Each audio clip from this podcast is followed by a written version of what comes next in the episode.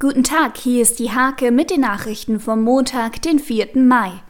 Der Lichtgestalter Michael Suhr und die Avacon haben am Freitag die Nienburger Weserbrücke illuminiert. Die Lichtinstallation sollte in den schwierigen Corona-Zeiten ein positives Zeichen setzen.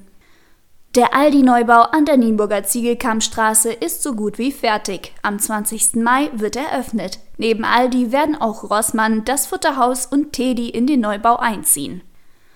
Solidarische Landwirtschaft heißt das Konzept und es ist eine Premiere im Landkreis. In Steierberg ist das Projekt erfolgreich gestartet, 60 Anteile von 70 sind bereits vergeben worden.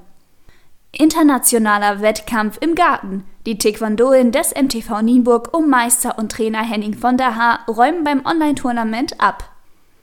Alle Trainerfortbildungen oder Stützpunktlehrgänge des NFV im Kreis Nienburg fallen bis auf weiteres aus. Stefan Gester, NFV-Qualifizierungsvorstand, wünscht allen Gesundheit und Durchhaltevermögen. Diese und viele weitere Themen lest ihr in der HK Montag oder unter www.diehake.de.